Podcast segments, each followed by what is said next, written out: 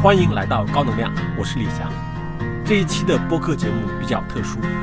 前段时间呢，我跟我的老同事陈明霞进行了一场视频直播，然后我们把这场直播剪成了这期播客。明霞是我之前在经济观察报的一个同事，后来她先后在哈佛商业评论中文版和腾讯工作过，然后也是一个非常资深的商业世界的观察者。今天呢，我们两个会围绕一本书，叫《影响美国历史的商业七巨头》，来聊一下这个时代和这个时代下的企业家们。我介绍一下我们今天晚上题目的这个来源啊，就是时代与企业家。那天我发朋友圈，曲凯就是四十二章经的曲凯老师就说：“你们聊这么大的话题。”我说：“那为了配得上祥总的这个视野和高度，我们必须要聊这么大的哟。” 对，其实我想说的是。为什么后来选这个标题呢？其实我之前给这个时代和企业家都加了好多的定语，比如说什么大时代呀，还有包括就是什么萧条与繁荣啊等等。但是李翔都去掉了，他觉得我们其实很难去真正定义这个时代，也很难去定义这个企业家，对吧？我们给他加任何一个定语、一个形容词都是主观的，都是片面的，可能都是不够准确的。所以后来就是跟他讨论几轮之后，我也自己特别喜欢这个题目。虽然显得好像特别大，时代跟企业家，但是其实它也是我们的一种谦卑吧。就是我们对于时代的复杂性，对于企业家的复杂性，要有足够的这个尊重。所以我们后来就准备聊时代和企业家。好的，刚才只报了个名字，我再介绍一点里面那个李翔老师是我的前同事和前领导，我们好多年前，我们认识得有十几年了。经济观察报的时候就是同事，而。对对对，而且当时就是我们都做商业评论嘛，我是商业评论部的记者，然后李翔就是商业评论部的主任，所以我们当时就一起讨论很多商业报道、商业话题。是不是我的书评你也分管过一阵儿呀？我做书评的时候，对对对，是的，我们都是就是老领导跟老同事，所以一直对于这个商业世界的观察，我们是有同样的这个兴趣的，有好多年的积累。所以我觉得，当我看到这本书的时候，我觉得没有人比这个李翔更适合聊这个话题了。我其实去年就想约你来着，后来没有想到特别好的这个理由，刚好结合这本书，跟大家再完整的介绍一下自己吧。嗯，我叫李翔，刚刚明霞也讲了，就是我是在《经济观察报》开始做记者。做过报纸，然后之后也做过几本杂志吧，包括像《彭博商业周刊》的中文版啊，《财经天下周刊》，包括 Esquire，就做过几本杂志，其中有本土杂志，也有版权杂志，跟国际外刊的中文版对合作的对。然后我应该是在一六年，然后开始做一个产品叫李翔商业内参，做那个产品也是我跟得到结缘的开始吧，在一七年加入得到，一直到现在。我现在的主要精力其实就是在做详谈，就刚明霞讲，就详谈这一系列的一个丛书。虽然你换的这个公司比我多，但是你要比我更专注啊，一直在持续的报道和记录和写作这个中国的商业世界、商业领袖和商业人物。我们就从这本书开始吧。你说你很早就看过是吧？因为它出版的时间很早嘛，就是当时我记得许志远还送过一本英文版给我，就是很早很早之前了。包括这个作者就是泰德罗，他本人他其实是一个非常非常资深的研究商业史的一个学者。如果我没记错的话，应该包括他自己也对 IBM 和英特尔是有蛮深的研究的，就也写过 IBM 和英特尔的独立的专注公司史。他应该还在苹果大学待过一段时间。然后这本书其实是七个人物穿起了一百多年的美国商业史，对吧？它有一个。历史的视角、时代的视角，还有商业的视角，讲了七个人物。我一直在想，我们今天晚上怎么去分享这个话题，然后跟大家去讨论。我想的是三个维度吧，一个就是这本书其实它出的比较早嘛，它从工业时代的卡内基开始，然后写到英特尔的这个诺伊斯，就是工业时代跟信息时代，他写了信息时代的开端。而且这书里面，它其实。提到了 Elon Musk，提到了盖茨，提到了乔布斯。虽然没有是他这个七个主要人物，但是这些人物已经进入他的这个视野了。所以我觉得从工业时代到信息时代，这些企业家们商业世界发生什么变化，我们可以从这儿聊起。就是我们看工业时代，就美国的这个工业时代的黄金年代，他们的这些企业家的一些特征，包括他们那个称霸的一些要素吧。其实跟现在还是有很多相同的地方，有很多不同的地方。比如说卡内基、福特，他们都是留下了真的改变时代的一些人，但他们的可能就是规模，是吧？他们还发展了很多这个营销，就他们真的是集合了很多很多创新的一代人。他说你的印象吗？因为你对梳理过他们，嗯。比如泰德罗，他毕竟他是个美国的商业史的研究者嘛，他写的所谓的七巨头，其实是第一次工业革命、第二次工业革命交界的那个时候，比如卡耐基就是明显属于那个年代嘛，就美国经济腾飞，比如到大众消费品，然后到科技，它其实是这么下来的。因为我之前也比较系统的梳理过，我是以人物巨头或者巨富为线索来梳理。现当代的商业史嘛，就是我也看了像洛克菲勒啊、卡耐基啊，包括更早的范德比尔特啊什么。你在过程中间其实也会有意无意跟中国的这些情况去做对比嘛。其实你会发现很有趣，就是说它能够产生伟大的企业家，或者我们直白点讲，就是能够产生公司规模做得很大、能够赚很多钱的这种企业家，这种巨富级的人物，基本上它底层是不变的。比如底层一个就是它跟你的。一个庞大的经济体在起飞的时候，一个是这个因素，就跟经济体大小本身是相关的嘛。举个例子，比如说你在韩国，韩国其实是一个就经济总量而言，其实它在全世界排名也是靠前的，但是它的经济体本身它是受限的嘛，所以它就很难去成规模的产生那种巨大的企业。这是第一个，然后第二个就是它跟那个所谓的技术迭代这个浪潮是相关的。比如说像卡内基、什么福特都是很典型的。卡内基第二次工业革命时，比如钢铁，它就是相当于是种基础的原材料吧，类似于这样的。包括当时他们也有炼钢法的进步啊，等等，就是技术迭代和巨大经济体，我觉得这是比较底层，也是很相似的。因为时间线的原因，比如在中国，它可能就会更密集或者更浓缩一点嘛。举个例子，比如说这个，当然它已经不是什么新知，就是任何一个经济体在腾飞的前期，最早开始拉动的行业一定是地产和能源。可能我们很多人还记得说，比如说中国当时我们会热议房地产公司老板和煤老板，在美国当时也是符合这个周期的。只要是一个新的经济体开始往上走，都会出现同样的情况。这两个是比较稀缺的物资或者原子成的资源嘛？比如说你再往前看越南啊，什么日本啊，其实都是一样的。对，是的。首先是大池子，对吧？它必须是一个特别大的池子，特别大的市场，经济体才有对，还有这个下面的可能性。在刚刚说了技术，包括柯达也是，对吧？伊士曼，他从一个保险员变成了这个胶片技术的一个发明家。从发明到商业化，然后到大规模，这也是美国的企业或者说商业世界特别显著的一点啊！就他们特别善于把发明去商业化，然后去生活产品服务化，是吧？对，对他们讲了，只有美国这个土壤，它除了市场大，还是只是一方面对吧？它整个的文化特别的支持企业家和商业冒险。是是，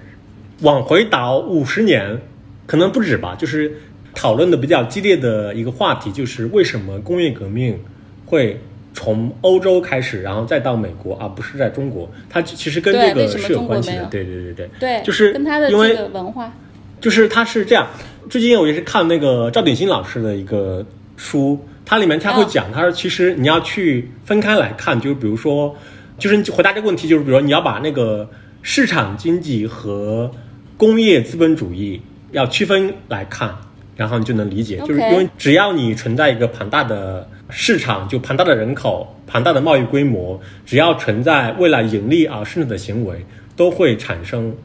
交换，就是以交换为特征的这种市场经济。但是呢，不是所有的这种都会产生工业资本主义，因为工业资本主义它是以集约性技术来提高效率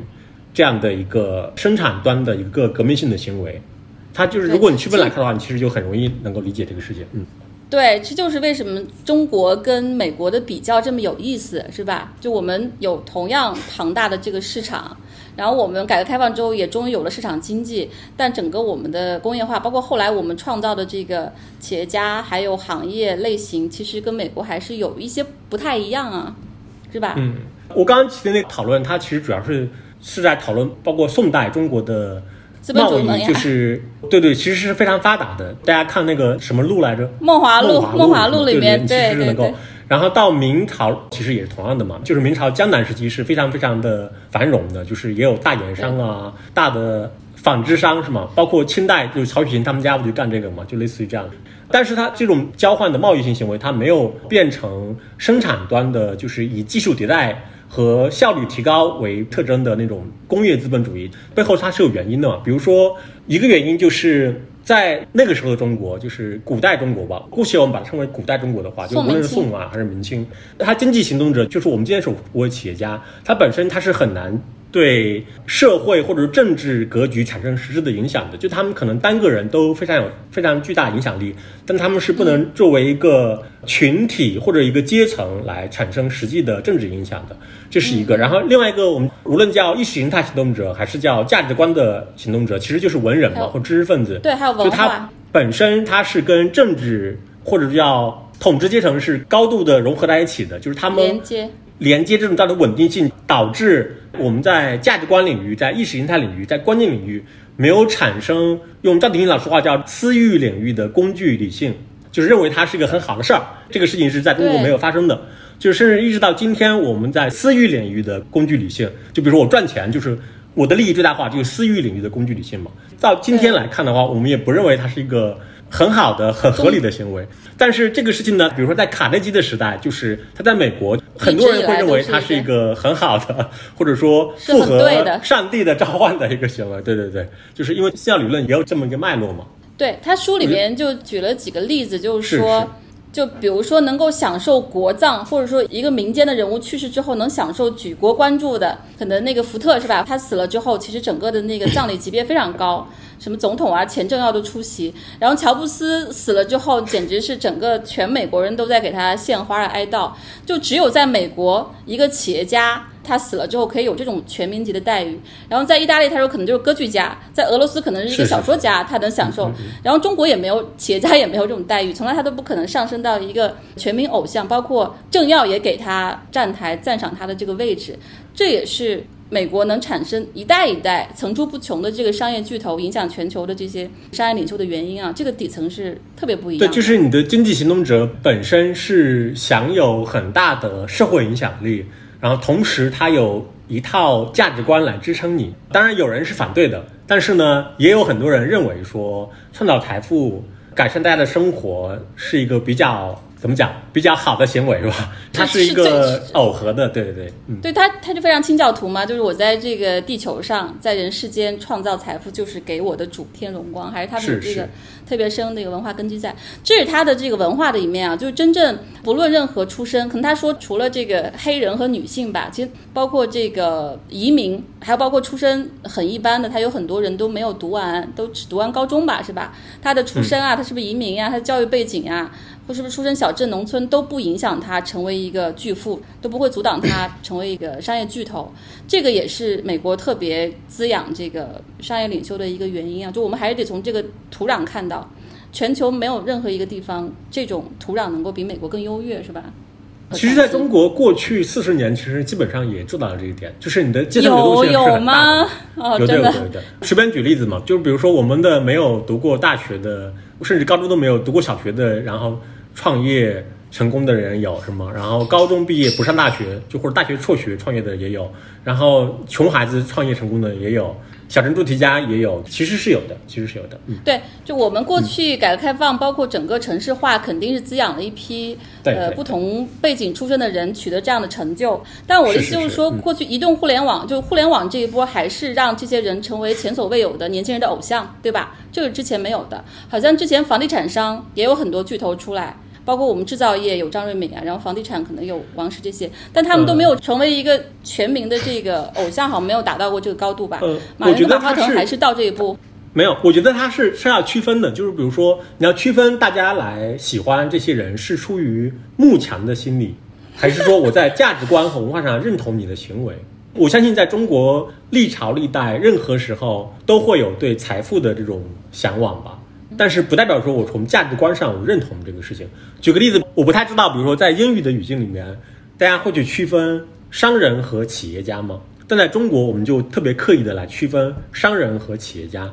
我们要会讲商人和企业家的区别是什么，包括很早时候我们做记者的时候，我们去采访。很多当时很受尊敬的，就是他也会强调说，我是个企业家，我不是商人。你讲他是商人，他就会认为是一个负面的一个称谓。我不太知道说，在英语的语境里面，大家会这样这样区分吗？其实商人他本身他就是种职业行为嘛，就像我是个记者，我是个老师是一样的，不是说我是个大师，我我说你说我是老师我就不高兴，必须得说我是大师，好像没有这样的。但是你看美国也有，他是 businessman 和 entrepreneur。他也是区分的企业家和这个，但是我我就不太知道说，就是他会带有什么样的更深层次的含义或什么之类的。对，那你说，比如说他们对于当时卡内基啊、福特啊，包括到现在马斯克跟这个贝索斯这种崇拜，你觉得是真正价值观认同，还是也是一种慕强啊？因为他们最有权势、最有财富，这个背后难道不是也是有价值观认同，吗？价值观认同，就是这样的。就是说，比如说你在卡内基，卡内基非常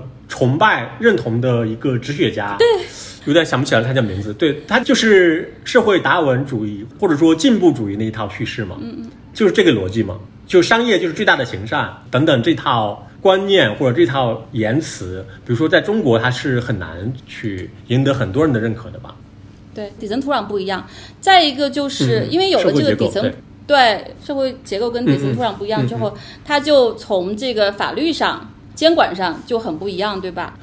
对，我觉得它还是一样的嘛。我觉得还是我们的整个社会权力结构不同造成的这个结果吧。就是经济行动者本身没有成为一个有力量的行动者吧，就是有话语。权的，对，有话语权的或者有博弈筹码的这样一个群体吧，到现在都没有形成。我觉得如果我们一层一层剥离，我们可能看到的是他们的资本充裕、市场大，然后技术也有一轮迭代，但底层还是文化、社会结构和法律在支撑这些人。但是这个你也很难讲说他们的就一定好，或者我们的一定差，因为你要放长眼光来看的话，比如说可能中国的这种公司在政治权利面前的相对弱势，它就可能造成说我们在拉平这种社会不平等方面可能会要做得好一点。然后我们在保证阶层流动上面会做得好一点，我们在保证教育公平上面会做得好一点，等等。对对对，包括其实这个作者他整个最后的落脚点跟批判也是说，美国这样一个创业者的天堂，它最后带来了一些很大的冲突跟矛盾，对吧？它是保证机会均等的，但是机会均等的结果是贫富差距巨大，有些人巨富，有些人非常的贫穷，他也在思考这个东西，然后他们自己也在做校正。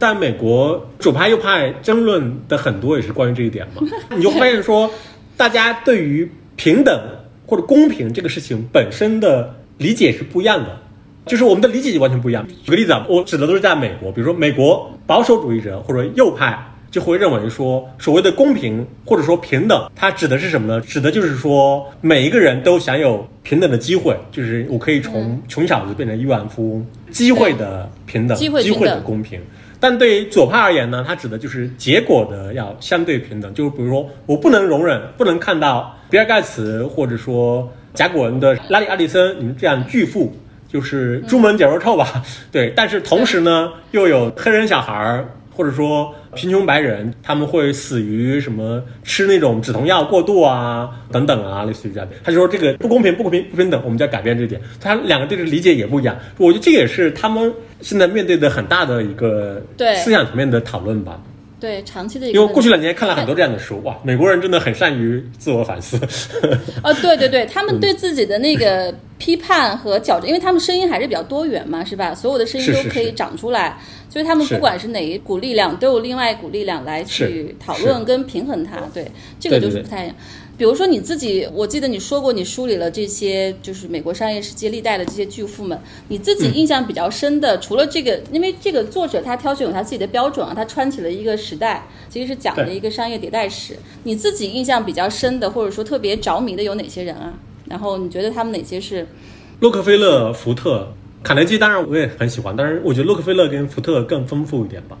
具体讲一讲，因为他书里面选了福特，但没有选洛克菲勒，他只是不断的提到去做对比，对吧？福特肯定是我甚至认为他肯定是有史以来最伟大的产品经理之一嘛。但同时，你必须得承认，确实是这样，就是你单纯从他产品的风靡程度和市场占有率，就是在汽车这么一个不具备网络效应的一个产品上面，福特应该在巅峰时期应该能占据百分之八九十的市场份额吧？这跟微信占据市场份额也差不多了，就是类似于对对对对，所以它是非常非常了不起的，对。它在产品上面对用户的洞察，它对生产方式的革命，就是流水线也对是由它光大的嘛。然后包括五八美元日小时工作薪，制啊，五美对对对等。等。比如说，我们今天讲美国失落的中产阶层的时候，很多时候我们是就讲那个以汽车工人为代表的这种工业的劳动者嘛。这个其实就从福特时候开始的嘛，就是福特给了他们两倍、三倍于行业平均工资的工资。对，其实他做了很多很了不起的创造性的举开动吧。创性的，但是他整个人就是辉煌的前半生之后，就进入了悲剧的下半生嘛。就是我觉得大家如果看这个书，就能看到很多，就包括他处理不好他跟他的儿子的关系，尤其后期他处理不好他跟工人的关系。福特也发生过镇压工人应该要游行的这样的行为，然后他还处理不好跟当时的外部的政治变化的关系。我忘记这个书里面有没有写到，就福特是希特勒的自传里面唯一一个提出表扬的美国人。对对对，他他有写到，对我觉得这本书确实很有意思啊，就是他一方面他会特别细致的梳理这些商业巨头们他们怎么发家的，然后他们怎么发现新技术，怎么样去设计产品，怎么样占领市场。嗯怎么样成为行业的这个巨头？另一方面，他又会花很多篇幅去揪他们的另外一些点，比如说福特，他关于福特的这个反犹主义，到底他是不是真正的这个反犹主义？他是不是跟希特勒有一些特殊的关系？他都是做了浓墨重彩的这个分析的。包括还有做自驾游的那哥们儿，他在讲他到底是不是操控了那一档电视答题节目的这个结果等等，他会揪这样一些点，类似于他的政治观吧，是吧？他的政治观，还有他的一些公平竞争这些方面去看这个人，是包括他的这个人的对很奇怪的啊。对，所以他不是后来梳理了这七个人之后，我看他其实说话也非常不客气啊。可能七个人里面只有三个人算是人品跟成就相对统一的吧。比如呢？沃尔玛还好吧沃尔玛那沃尔顿算一个，沃尔玛那哥们儿算一个，然后这个柯达的伊士曼也算一个，然后还有英特尔那哥们儿他也算一个。但其他几个人他的语言是非常不客气的，比如说他可能最客气卡内基了，他说卡内基就是个傻瓜，因为他后来不是膨胀到特别想去指点政治嘛。对对对对。福特他会说是个反犹主义者啊等等，就是其实这也是这本书特别有意思的点啊，就他会放在一个比较大的尺度、公共视角去看这个人。其实就是还是那句，中国人喜欢讲那个人无完人嘛，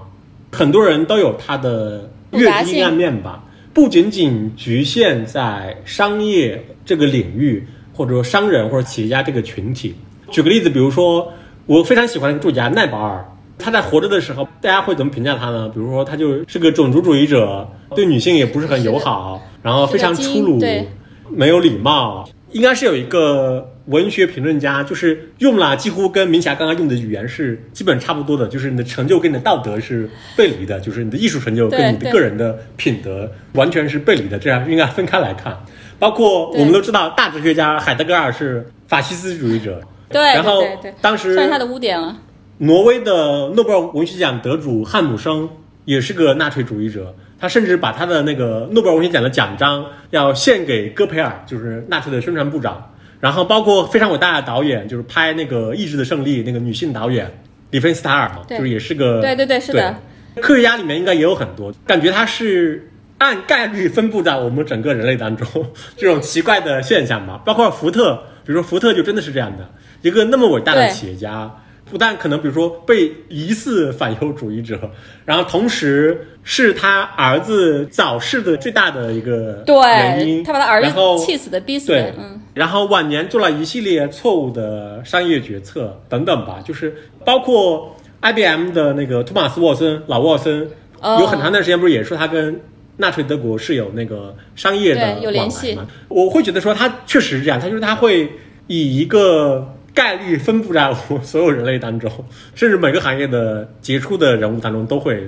我觉得可能是我们必须得正视的一个事情吧，对，嗯。对，我觉得之所以讨论这个话题，是因为本身作者他也在梳理这几面嘛。嗯我觉得讨论这个话题有几个维度啊，或者说大家有不同的这个取向。一个取向我觉得也挺常见的，就是他出于慕强嘛，就是说，因为这些人有这么了不起的成就，所以他在私生活的一面，或者他在政治观啊、什么这个种族观一面，我们可以给他网开一面，别像他贡献的一面那不是一码归一码抵消。是吧？是吧？呃对吧？另外一个，对，哎，你说的很对。嗯另一个就是说，他其实是要把他这个完整的评价他，就把故事讲全。我觉得还有一个就是，他就分离课题，他就不讲只讲这半故事，不讲那半故事。其实我自己是觉得，可能我目前在中国的语境当中，我看到的是，我们更多去讲那一面的故事，比如说他的成就，包括对于 Mask，你看大部分的这个成就还是把他当做一个最伟大的这个创新者在歌颂。但他另一面，其实除了他对待这个什么前妻啊这个出轨之外，他对待员工也是非常苛刻的，对吧？还有他对 Twitter 这个事情的反复无常和自负。但是我其实不太关心那个其他人的私生活层面的事情，因为我自己会认为，就是它属于每个人的不愿意被别人去触碰的一个领域吧。我相信每个人都有同样的感觉，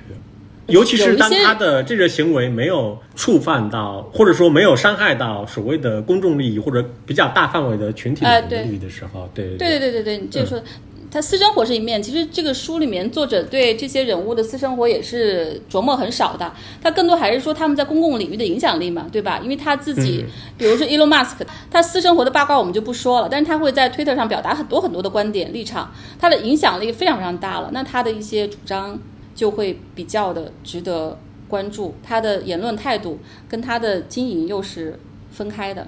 就很难分开了，这是一个，因为 其实对于马斯克而言，其实他本人他就是代表着特斯拉嘛，所以他的很多行为和言论，我理解其实是会影响到投资者和消费者对他的观感吧和看法。对，其实是会的，对所有的创始人都会的，嗯。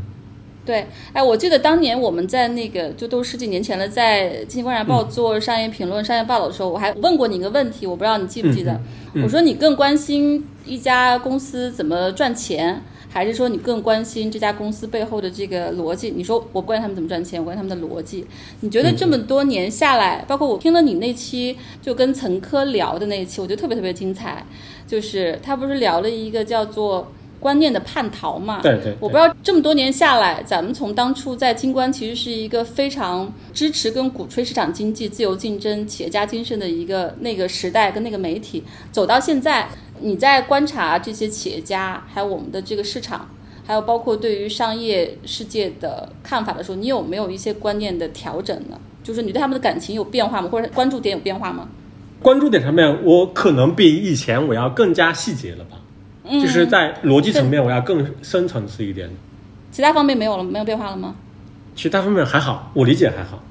是吗？其实我自己还有一些挺大的纠结，因为我觉得我们当初都是在金关的那个主流。比如说，我们看待苹果公司，你记得吗？咱们当时有一篇报道会有冲突，就是说苹果其实它的加工厂是血汗工厂，它其实压榨工人等等。但另一方面，我们又在歌颂。苹果是有史以来最伟大的这个创新公司，开启了整个 这个移动互联网时代。我觉得当时我们都是这一派，但是其实走到今天，互联网还有科技巨头发展到今天，我自己也会有点不太看得懂他们给这个社会到底带来的正向价值跟负向价值的一个抵消跟冲突。我们看到互联网，尤其移动互联网这二三十年来，他们的这种。单一逻辑吧，还有这种扩张，还有这种资源的浪费，包括最后导致的一些社会问题和竞争的问题，我觉得其实也是不可持续的，我也不是很看好的。所以，我其实现在反倒对他们，我觉得情绪比较复杂吧。一方面，肯定他们还是这个时代最伟大的这个改变者，对我们日常生活的改变；但另一方面，他们是不是足够有这个理性、多赢，还有包括长期的一个发展逻辑？我觉得好像我也是比较看不懂的。我不知道你是因为你离得更近嘛，你跟他们的这个访谈也更多，你是怎么看的？他其实就是需要，比如说在一个比较好的社会结构里面，他就是需要有你这样的批评家呀，有比如说严肃的媒体啊等等，就用各种报道和言论来影响和规训这些商业力量嘛。他肯定是需要批评的，也是需要至少帮助用户或者消费者来校正啊、监督啊商业力量。在一个社会结构里面，这些所有的事情都是需要的，然后同时也是需要这些企业家、创业者就不断的去做实验，就是在风险小的范围内做实验，然后不断的去突破啊、创新啊，然后给大家带来更好的产品啊、服务啊，就肯定是都是需要的。它其实比较好玩的是，就是如果你让这些企业家、创业者暴露在社会的这个反馈系统里面。其实他们是懂得这些东西的，懂得自我矫正的是吧？包括自我反省啊，因为他们的行为，他会受到很强烈的反馈的声音嘛。尤其是当这些企业家和创业者全都是需要依靠消费者用钱投票、用脚投票，把他们的市值抬高，把他们的销售额抬高，把他们的利润抬高的时候，我经常用一个话说，就说我们要珍惜那些要脸的企业家和公司嘛。其实我相信你也能感觉到，比如说它的竞争力就依靠在消费者要给我正反馈，不要给我负反馈上面。但目前我们这个机制确实还是不够理想。就当年在金关的时候，许知远不是老批评我们公司部说你们写不出伟大的商业报道，写不出伟大的商业故事等等。其实真正从故事来说，我们真的不缺，对吧？中国这个都不说改革开放四十年了，我们就是这移动互联网这十几年、二十年，其实就当年那四大并购案，滴滴快滴啊，然后就那一年的四大并购案都没有好的报道出来，就几个就等于是八个这个创始人他们后来的故事。他们的当时的心声，他们的这个心路历程，其实都没有被充分的、及时的讲述。你觉得这个原因是什么呢？就是我们故事够多，就像书里说，说中国从来不缺新闻，缺的是好的记者。我们是一个就新闻比记者多的地方，然后美国是一个记者比新闻多的地方，所以他们要找新闻，然后各种各样的这个渲染。就我们整个这个机制确实还是积淀不够，对吧？就我们不同的角色扮演其实是不够平衡和丰富的。对，因为你开始。意识到所有这些事情之后，它都是很短进的事情。换另外一个角度来讲，就是说，其实中国的商业的进程是，我不知道这么讲合适不合适啊。就是它应该是要领先于中国的绝大部分的行业的行业，包括新闻媒体，包括新闻问题。举个例子，比如说很多中国公司在国际化过程中的发生的很多事情，就是如果能理解，比如说。像《经济学人》啊，什么 FT 啊，包括《纽时》啊，《华尔街日报》啊，《时代》啊，它是随着英国、美国，甚至包括日经也是嘛，随着就是日本，就随着他们整个国家的经济的高速增长、影响力的外溢，就是他们的公司也开始全球化嘛，然后成长起来的。但中国，我直白的讲，中国迄今为止没有产生任何一家足以影响到除了。简体中文圈之外的其他受众的一个内容媒体吧，对这个你承认吧？对对，当然当然，但这个确实。但是我们已经有了，比如说华为这样的公司，字节跳动这样的公司，对小米、OV 什么都全球化做的很好啊，就是甚至还有其他很多我们叫大疆，对等等，对。互联网公司，对，因为我们这个好不容易有一批公司 可以在排到全球市值前十啊，对吧？这是嗯很了不起的这个成就，而且时间都很短。他们都很年轻，我们看到这些商业巨头，他们成功都已经很晚了，对吧？基本上是四十甚至五十六十以后了。他们的这个成功和巨富都是在，哎，有一些很早就二十几岁赚了很多钱的，但大部分他们事业的那个成就都是四五十岁之后的。但我们看现在硅谷这些年轻富豪们，可能很快很年轻就已经是上亿的这个身家了，确实还是。特别的，对，这是技术红利嘛？嗯，技术，其实这也是一个对比啊。我们刚刚说了这个工业时代跟信息时代的对比，其实还有一个就是他们当年是还是慢富，对吧？还是规模创造，他们当时是这个线性增长，是规模造就的这个效益。现在就是石油钢铁其实也有，它的那个时期其实也有，就是堪比指数级增长。对，包括你看那个巴菲特跟芒格，他们还是非常推崇慢富的嘛，慢富的这个逻辑。但是到硅谷这一代。他们就推崇指数级暴富，暴富也是这个时代信息时代这波年轻创业者特别大的一个特点吧。就我挺想知道，你觉得这个暴富到底是一个历史的一小段儿呢，还是说以后整个的这个技术发展就会带来不断的暴富呢？那技术停滞了就没有办法把握了。我倾向于还是一小段吧，就是你要刚好，我也觉得刚好在那个技术的技术爆发期那个时期。然后你刚好又有足够的敏锐度，包括你当时整个年龄啊、经历啊、聪明程度啊、受教育程度啊、经验啊等等，刚好能够加入到这个技术的上升期嘛，然后你就有可能获得这样的机会。但大部分。没有那么夸张了，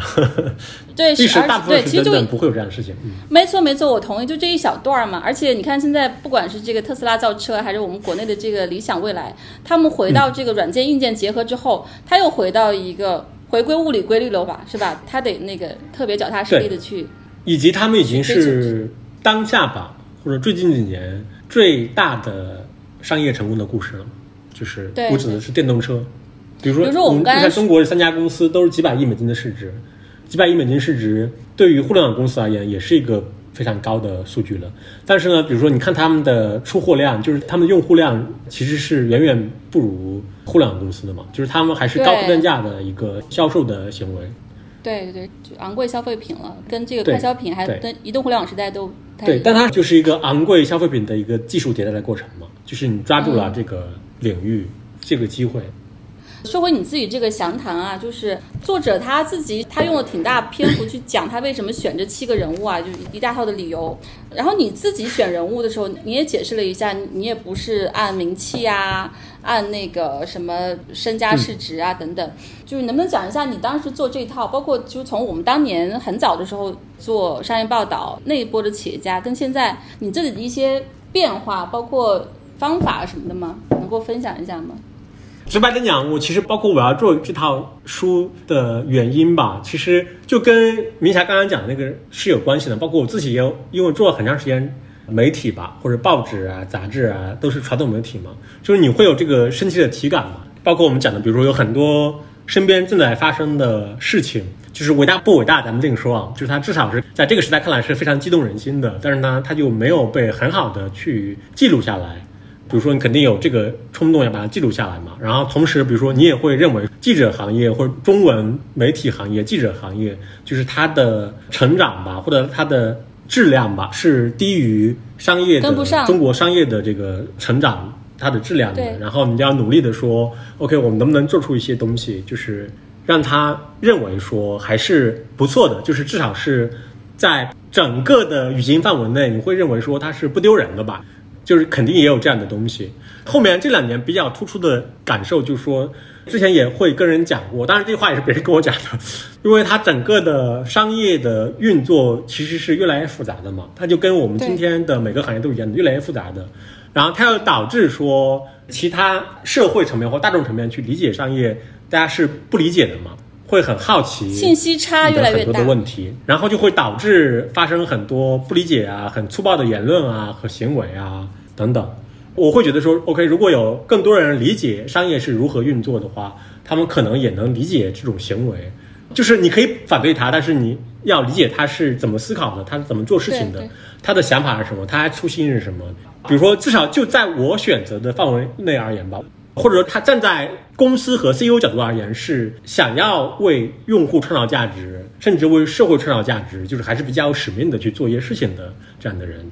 但是我其实真的是读了这本书之后，我更发现你这套书的价值，因为其实它这个商业史一百年写这个七个人物，它还是非常粗线条的，而且又离我们比较远嘛，它可能更多像一个参照系，像一个坐标系。但这套书就特别特别细致了，我觉得确实是它的纹路就特别特别清晰了，因为这些人我们用他们产品，对吧？但是他们是一个特别特别模糊的存在。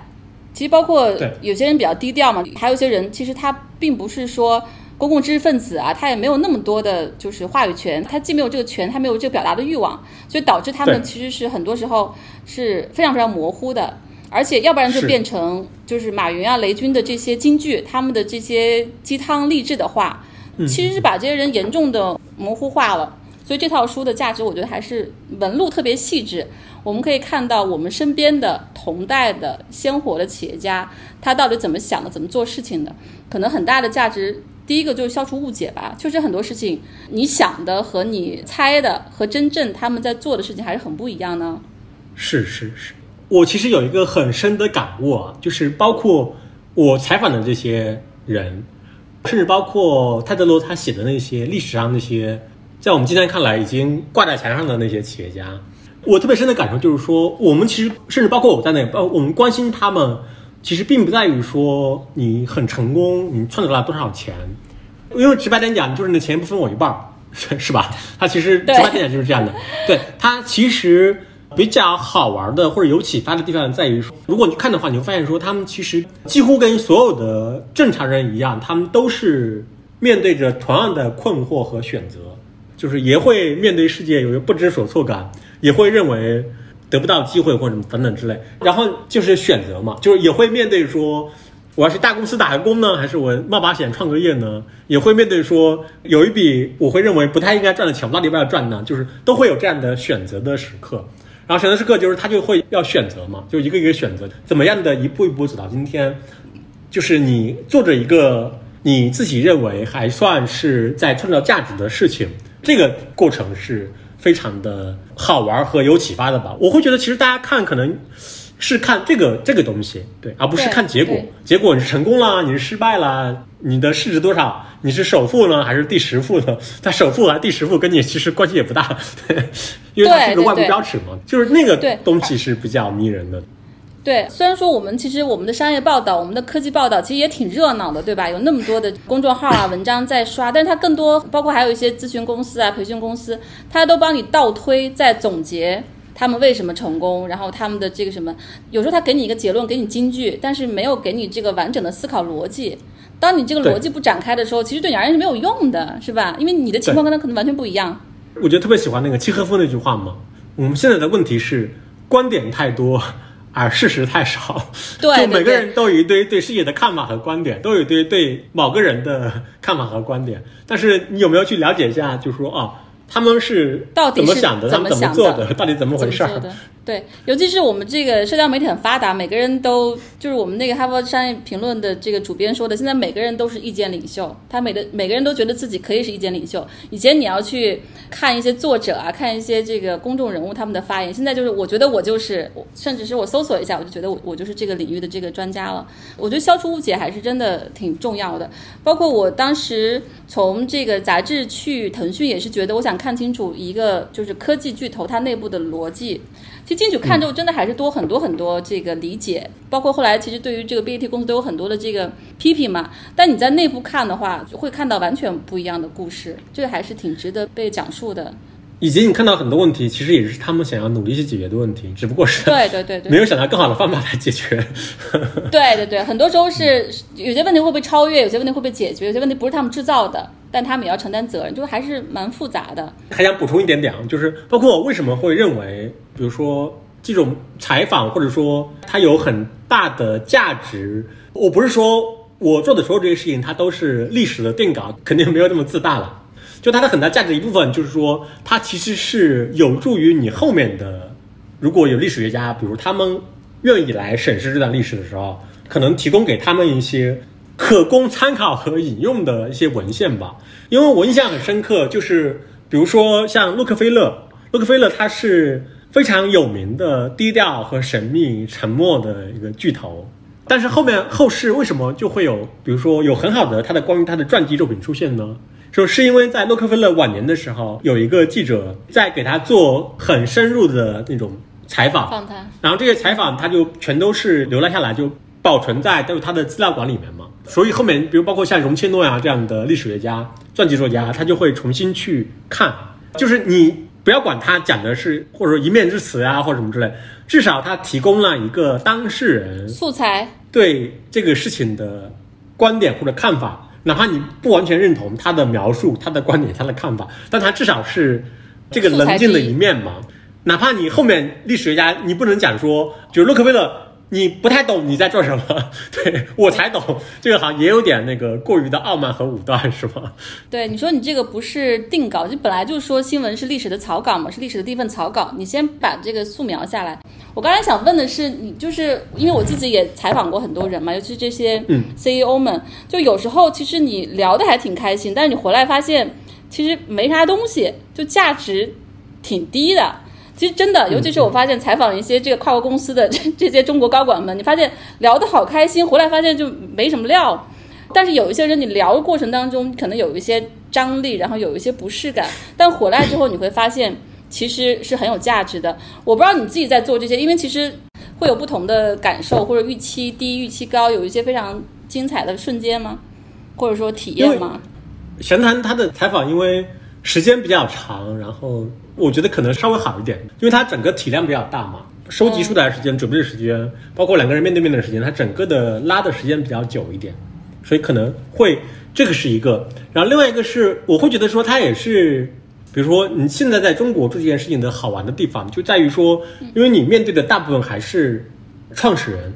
创始人他在表述上面他的自由度会更大一点。我举个例子，比如说，你问我得到的问题，我得想半天。我说哇，这话合适说吗？是不是得问通过？对，他会有这个，对 会有这个问题在。然后以及说跨公司，因为他们受过非常好的表达和面对公众的这种训练，所以他很多事情都是以一种记者会觉得很无趣的方式去处理。但是，这个也可以理解了，就是尤其是最近两年嘛，职业经理人就是我相信大家会越来越理解。我们内部开玩笑说，就是在很多公众人物被骂的时候，就是一句发言不对，然后就被狂骂、狂喷。那个时候就是说，就是现在你开始明白了说，为什么跨国公司 CEO 讲话大多数都滴水不漏、四平八稳，让你觉得很枯燥。这都是血的教训。对对对对，你确实是职业经理人跟这个创始人、创业者是它是两个物种嘛，完全不一样的物种，对吧？它整个的这个思维体系的训练是很不一样的，就是他要负责的人也不太一样。所以你你还是会尽量采访都是创始人，对吧？或者说是创始人之对对对一嘛，对对确保他们的表达的自由和真实。因为他不需要向别人在请示该怎么说，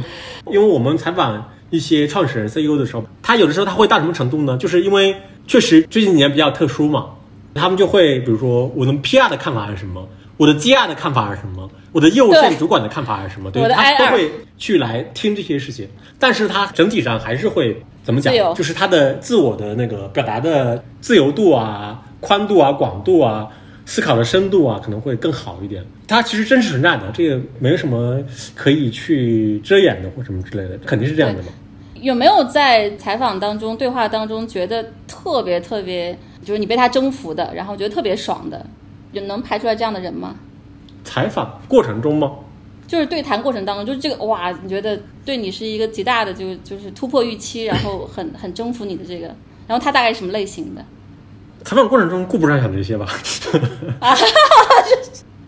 因为你刚刚说了，这个是也想给这个整个的这个中国的现代商业史留一份记录嘛，留一份素材。你自己在这个过程当中，其实肯定也是收益特别大的，对吧？我看到你其实获得的一些认知啊，也在提升。就是最大的那些，比如说跟当年相比，你觉得李翔商业参考是等于等于线上的一个资料嘛？回来重新做这些深度采访，包括跟我们当年的这个做这些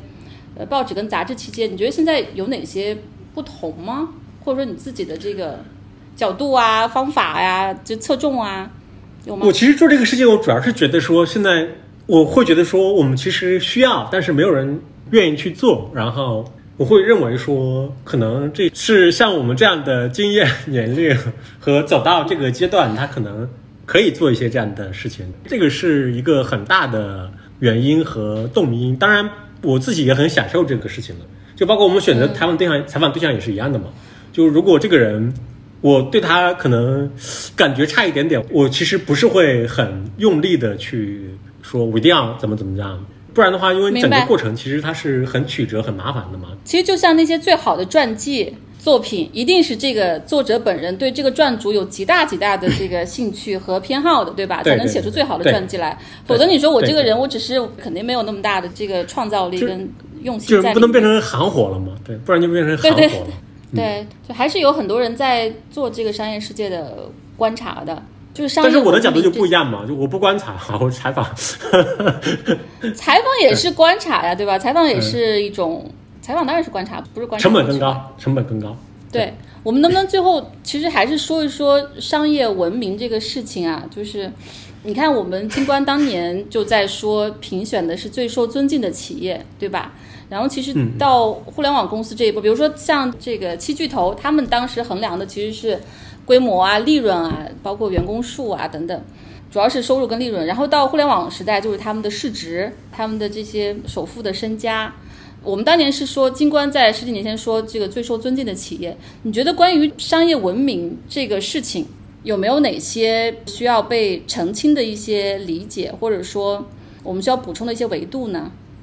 我其实要求就很朴素了，就是你做什么事情，你要把它做好。它可以说是一个涟漪状吧，就一层一层的。嗯嗯，你首先把自己的事情做得很好，照顾好自己的同事，做好产品，然后服务好你的消费者、你的用户。再往外，就是你要对你所在的社区要负责任。然后，如果你更有能力的话，你可以关心一下其他的事情，去做一些贡献。它就是涟漪状的扩散的。你也很难要求说一个公司它根本都不盈利，或者说他自己都仍然处在一个苦苦求生的状态，然后你教育他特别有社会责任感，要对贫富差距啊、全球变暖啊做出很多的贡献，对于他而言也是一个我还不该他考虑的问题吧，或者是就是对你得先把里面这一层做好，然后一层一层往外去扩散。而且这个事情，我觉得它也是最近几十年的一个很大的趋势吧，就是一个公司组织、一个商业主体，它更多的考虑你在社会中扮演的一个角色。它其实并不复杂了，但是我也不知道为什么，就之前至少有段时间，大家都会认为说，尤其上市公司或者是所有公司吧，你是只需要对你的投资人是吧，就是你的所有者，负责任股东，就 OK。股东，对，就为股东创造利润。但是呢，就像我之前看到是谁讲的，就是说，你问你公司的所有的同事和员工，没有任何一个同事和员工醒来之后，你问他你为什么要工作，说我说为了我的股东创造利润，不会有人这么思考问题的，是吧？他会思考，肯定会说，OK，那我可能是。为了服务好我的消费者，比如说我可能让做出更好喝的咖啡、更好的茶叶，可能做更好的新闻什么，他可能会有这样的想法。甚至哪怕他再低一点，说我就是想赚到足够多的钱，然后再去读个书，足够多的钱，然后给我父母换一个更大的房子等等，他不会有人说我是为他为股东创造利润，因为他跟人的真实的想法也不吻合嘛。我们关于商业的整个的这种很多的看法啊，其实他这种讨论也是贯穿商业史的始终的嘛。就是因为我印象就非常深刻，我们所有出来社会里面的人，商业社会里面的人，每天都会听到各种各样的大大小小的事情，好的事情、不好的事情，阴谋论，你无法证实的一些八卦、什么丑闻等等等等之类，就是它从始到终都是这样的。对我为什么会感兴趣这个问题啊？就是说我们是不是要重新思考这个商业文明？一个是我觉得，就像我们觉得中国的这个商业精神、企业家创业精神，始终我觉得还是不足够，对吧？跟美国相比，我们有这么大的市场，也有这么多的这个劳动力，还有这么多的这个需求，普通人希望生活更好的这个需求。所以，尤其是你看现在又到一个就是经济的转折点、低迷期的时候，你会更加的这个呼唤，希望这个企业家、创业者能有更大的一个爆发，对吧？这个维度，如果你也认同的话，你觉得有什么方式去调整跟改变，或者怎么去做吗？你的意思就是说，他们如何才能有更多的对社会的这种责任感，是吗？我觉得是商业文明这个东西到今天，就是信息时代或者说人工智能的时代，它比工业时代它要升级了一个维度。我们不能说只看它的创新性、创造性，还有它服务的用户和它的这个市值，它可能要更多一些多元的。就比如以前我哪怕是股东、员工和什么就行了，对吧？但是我现在可能真的是要考虑不同的社会主体，就是他的目标比以前要负责任的这个主体比以前要更多了吧？但他自己是不是有这个意识？他是不是还拿自己当工业时代的一个成功的企业或者一个巨头企业看？我认识的大部分人都还是有这个意识的，甚至我们开玩笑说，也是一个头部平台的一个创始人，我们会开玩笑会交流，然后他就会讲说要有敬畏心啊，要意识到这些事情啊，要照顾到尽量多的利益相关者啊等等吧，就会也会讲说，可能还是会有人会认为说。我纳税就好了呀，类似于我付给你钱，你就帮我做事情嘛，我没什么可说的呀。然后我们这个朋友他就会笑着回应说：“那是还没有被社会毒打过。呃”我的意思就是说，就是他很多行为是你要给他反馈来纠正。对，大部分的行为之所以出现，就是因为你嘴上说你鼓励他去考虑社会责任，去做更多的考虑社区啊，尽更大的责任感啊。但是你身体很诚实，你投票支持的是那些迎合啦你的某些需求的，然后就导致说他会变成了一个比较纠结的过程嘛。大家还是要给他们反馈嘛。我觉得整个进展的过程就是这样一个围绕着一个线去波动的一个过程嘛。它比如它就像历史一样嘛，当然我也是比较乐观。它我觉得历史它肯定是，比如它是一个向上倾斜的这样一个线，是吗？但这个线它是围绕这条直线在波动的，在波动的过程，就是因为它受到了影响，外部施加给它的影响和反馈，它要校准和调整自己。嗯，我是这么认为的，对，嗯，对对对，我特别同意，就把它留在这个市场当中，让这个市场正常的、也公开透明的去发展，它必然会得到一个有效的这个校正。如果它校正不好，它就出局了，对吧？这也是相对一个最高效跟最可行的一个机制，是吧？这样子来让他们跟这个时代的需求相适应就好了。这也是商业世界比较特殊的地方嘛。商业世界它就是往往你的消费者、投资人。甚至包括你的员工，他们会通过退出来惩罚你，就是商业组织比较特殊的地方，它不像家庭啊、国家呀等等，就是你很难选择退出来给他的反馈嘛。对，但商业就是这样，它是可以给他这样的反馈的机制的，可以投票的。嗯，行，那我就最后一个问题了，因为咱们时间也差不多了，就你刚才已经提到了，你还是比较乐观的，这个乐观是相对长期的，对吧？我想问你，这个乐观是基于你的逻辑推理呢，还是基于你的观察呢？比如说，你看我当时跟李璐聊，我觉得他所有的这个乐观都是基于推理的，他有一个特别特别严谨的一个整个的测算推理，然后可以证明短期中国的这些波动啊变化，你都不用太操心。下一个最大的增长、最大的奇迹。不管是现代化文明的奇迹，还是经济增长期，都在中国。这是他的逻辑推理。你要看那本书，但你自己采访这么多的企业家啊，我不知道你回到微观，你会基于观察得到一些乐观的结论，还是说基于推理，你觉得是可以乐观的呢？推理，推理，推理。我以为你是李路那个，我也比较就李路的那个那套理论，包括那个达里欧他的那个推理过程，我也还是比较信服。对对。就是你基于你个人经验做出的很多判断，可能就是不是那么的准确的。这是一个。哎呀，我直白点讲，我就我现在特别怕见人就跟我说新加坡。呃，为什么呢？就是我们还是讲嘛，就是比如说基于我们一开始我们就讨论嘛，就是如果你还是一个做事情的、做公司的一个同志一个人，你能够取得不错的成绩、不错的成就，包括做出一个体量比较大、比较有影响力的公司。它就是取决于你要能够在一个大的经济体里面，能够服务好尽量多的消费者，或者说在一个大经济体里面比较好的把握住了技术迭代的这个趋势。我觉得我没有见过一个很好的创业者或者 CEO，他在一个小的经济体里面能够做到这一点的，或者说能够，尤其是你还不是一个原生的一个这样的一个创业者。当然，比如说你可能抬杠，你说北欧也会有些很好的互联网公司，就是一个做音乐共享的那个公司，我忘记名字了，就是大家就非常几百亿美金嘛。啊，对对对对，然后包括还有游戏公司，Spotify 那些游戏公司，对，有诺基亚呀这样的。但是你要理解，它是一个本土的成长起来的一个 CEO，一个公司，以及它服务的其实是全球市场，可能有点夸张，它至少它是一个共同认同西方那个文明的一个公司嘛。所以就是我们无论如何池子足够大，对吧？你只要有，就是周其仁老师说的，包括那个芒格说的，就是你大池子里面必然有大鱼，或者说你大池子里面才有大鱼能长出来，是吧？你小池子小池子本身不长，而且还不可能有有这个很多的大鱼出来。基于这一点，我们也可以乐观，是吧？因为其实大家现在我觉得共识也不是很多吧，关于这个，不管是当下今年、明年什么时候经济能够复苏，包括。三五年或者十年之内，互联网公司它的位置到底是被取代，还是说它会自己迭代再成为下一个的？它的下一轮波峰还会再来，还是怎么着？都不太有共识了。但你看这点，我就认同马化腾老师的说法，就是服务好你的用户。